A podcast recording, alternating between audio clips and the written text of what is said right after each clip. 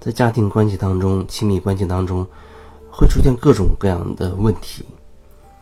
这些都是和很多很多的朋友实际聊到过的、涉及到的各种各样的问题，婆媳关系问题和父母的问题，呃，和老公、老婆之间的问题等等。我还听说过这样一种类型的朋友，比如说他。两个人已经在一起有一段时间了，可是在一起这段时间，双方家长都见过面啊，已经确定肯定是结婚了，喜酒也办了，喜帖都发出去了。但是随着两个人相处一段时间之后呢，发现其实对方并不适合自己，然后就决定不去登记了。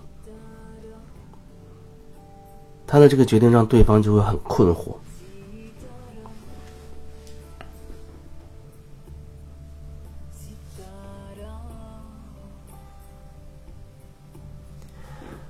后来聊的过程中，问他为什么会这样选择，他就列举了很多对方的问题，比如说觉得对方不务正业啊，这是个男的，啊，觉得这个男的不务正业呀。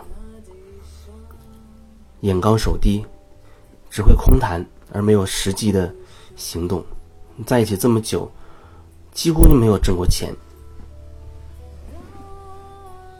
所以他觉得一个人在外面挣钱很辛苦也很累。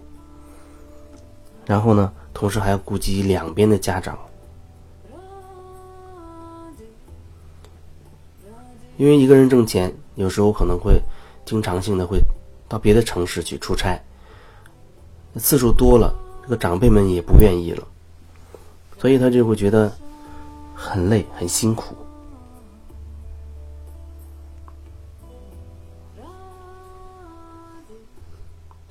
而是觉得让他最失望的、绝望的一次，就是有一次不小心怀孕了，结果对方的回答当中。根本没有想过要要小孩的这个选项。不仅如此，那对方还非常的有情绪，就是责备他怎么会这么不小心啊之类的，啊，甚至追问他什么时候去上医院去把这个小孩把他处理掉，所以这就让他特别的伤心，特别的绝望。这里且不说打掉一个小孩带来的各种连锁反应、情绪上的、情感上的等等，那仅仅就双方的这个关系当中遇到这种情况，都会很痛苦。每个人的亲密关系当中、家庭生活关系当中，都会有各种各样的。让自己纠结的地方，想不明白的地方。我遇到很多人，他们都觉得自己活得很累，甚至他觉得自己是世界上最痛苦的人、最辛苦的人等等，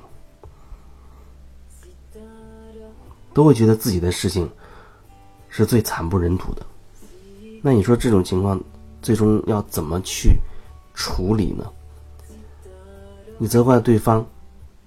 啊，责怪对方的父母，责怪自己的父母，责怪那个中间人，把这关系拓展开来，你可能还会责怪你的亲朋好友，责备你的长辈们，责备你的同事、领导等等。可是，在这个过程当中，或许你会发现，无论你责备谁。受苦的还是你自己。对于你自己而言，怎么样让自己过得开心，过得真的能够轻松起来，这才是重点，是不是？因为你无论怎么样去责备外界、责备别人，那你觉得别人会因为你的责备而改变他自己吗？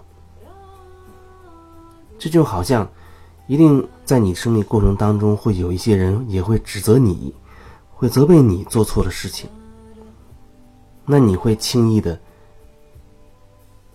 就低头吗？或者你就会轻易的按照对方所说的那样去做吗？这有时候也会很难，因为每个人他的成长过程不同，环境不同，经历不同，他的观念不同。观念不同倒没有问题，问题会出在每个人他往往比较容易执着的、固执的守住自己的观念，不能够被别人触及，不能够被别人冒犯。一旦被别人冒犯了，就会立刻奋起反抗，好像你在捍卫自己。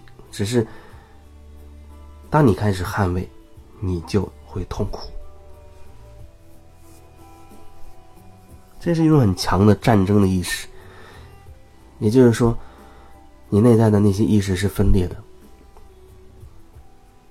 总是觉得单纯通过几次分享，说关于分裂的这样的话题。好像都不会能谈到特别深的那个状态，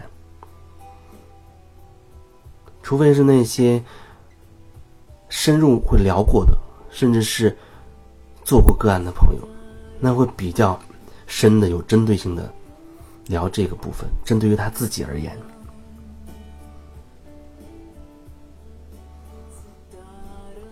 那有时候针对第一次。听到我的分享，或许他真的会比较模糊，不过也没关系，我也只是凭着感觉，想到什么就说什么，听的只是一种感觉，所以我也会说，我的内容并不重要。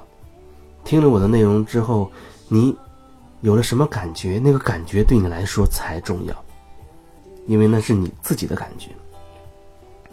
处理过这各种过关系，也是如此。不管你反抗谁，你抗拒谁，首先这个抗拒让你自己不舒服，所以你要先处理的是自己的这个不舒服。有人说：“那我打他一顿，我就舒服了。”你当然可以这么选择，每一个选择它都会有一连串的连锁反应。你可以选择去打回去，去骂回去，去跟他理论讲道理。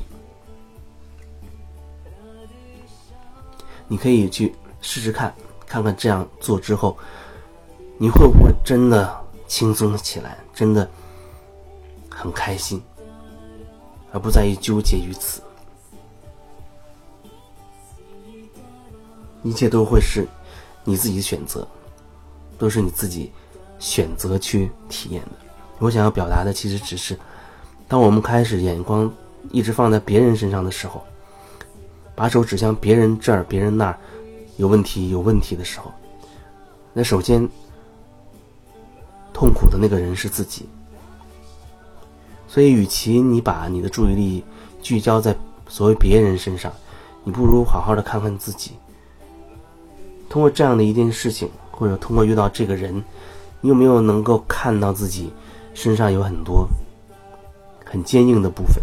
也就是说，你很执着的部分。你放不下的部分，你有很多观念不容侵犯的部分，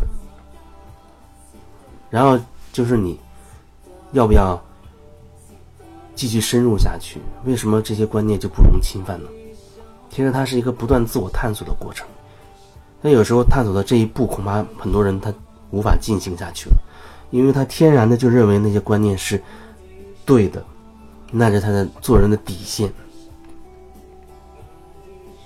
这是在个案个案过程当中，经常就会深入到你的底线里面去，让你更清楚的看到，到底是什么导致你会有这样一个底线，而这个底线却时常给你带来痛苦。